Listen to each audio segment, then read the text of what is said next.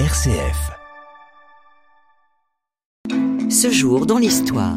Aujourd'hui, nous sommes le 5 mai.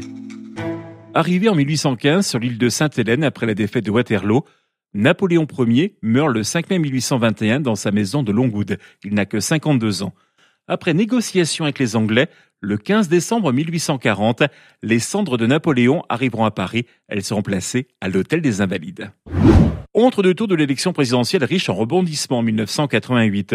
Au lendemain de la libération des derniers otages français au Liban, à l'autre bout du monde se déroule l'opération Victor, dont le but est de mettre fin à la prise d'otages de gendarmes par des indépendantistes sur l'île d'Ouvéa, en Nouvelle-Calédonie. L'opération a débuté à 6h15 heure locale, mais les 300 représentants des forces de l'ordre qui ont donné l'assaut à la grotte réputée imprenable n'ont délivré les otages qu'après 8 heures d'efforts. Au cours d'une conférence de presse donnée au Haut-Commissariat à Nouméa, Bernard Ponce a détaillé le déroulement des événements, indiquant que deux revolvers de gros calibre et des clés de menottes avaient été fournis aux captifs, leur permettant ainsi de participer à la fusillade depuis l'intérieur de la grotte. L'effet de surprise n'a pas joué tout à fait. Les ravisseurs, au nombre d'une trentaine, étaient parfaitement organisés. L'opération se soldera par la mort de 19 indépendantistes et de deux militaires. 50 jours plus tard seront signés les accords de Matignon sur une rénovation des institutions de l'île. Après une campagne militaire brutale de plusieurs mois, le 5 mai 1936, Mussolini annexe l'Éthiopie. Chute d'Addis Abeba.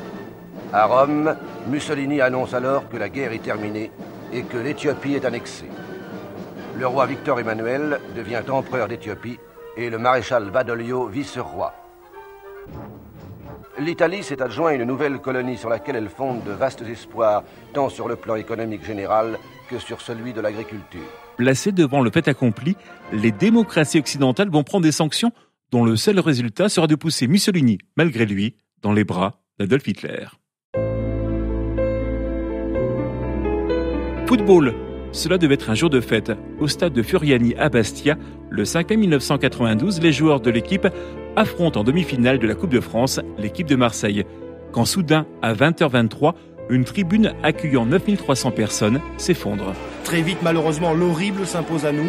Des centaines de corps sont bloqués sous les décombres. Les premiers secours s'organisent. Il y a du sang, des cris, des larmes. La catastrophe prend toute sa dimension. La catastrophe de Furiani a fait 18 morts et 2357 blessés. Désormais, plus aucun match de football en France est programmé le 5 mai. Ce jour, dans l'histoire. La culture, avec la naissance le 5 mai 1988 de la chanteuse Adele. Elle écrit, compose ses chansons. Elle a débuté sa carrière en 2008. Elle est connue pour la qualité de sa technique vocale. C'est l'une des artistes ayant vendu le plus de disques dans le monde.